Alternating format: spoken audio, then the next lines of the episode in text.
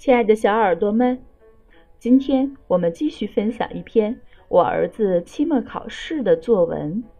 我家的仓鼠。我家有一只小仓鼠，它的身子胖胖的，嘴巴尖尖的。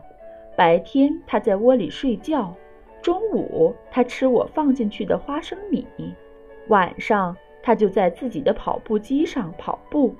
我非常喜欢这只小仓鼠。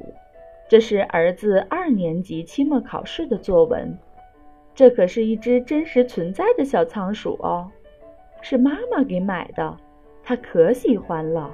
这只小仓鼠传递着母子之间浓浓的爱。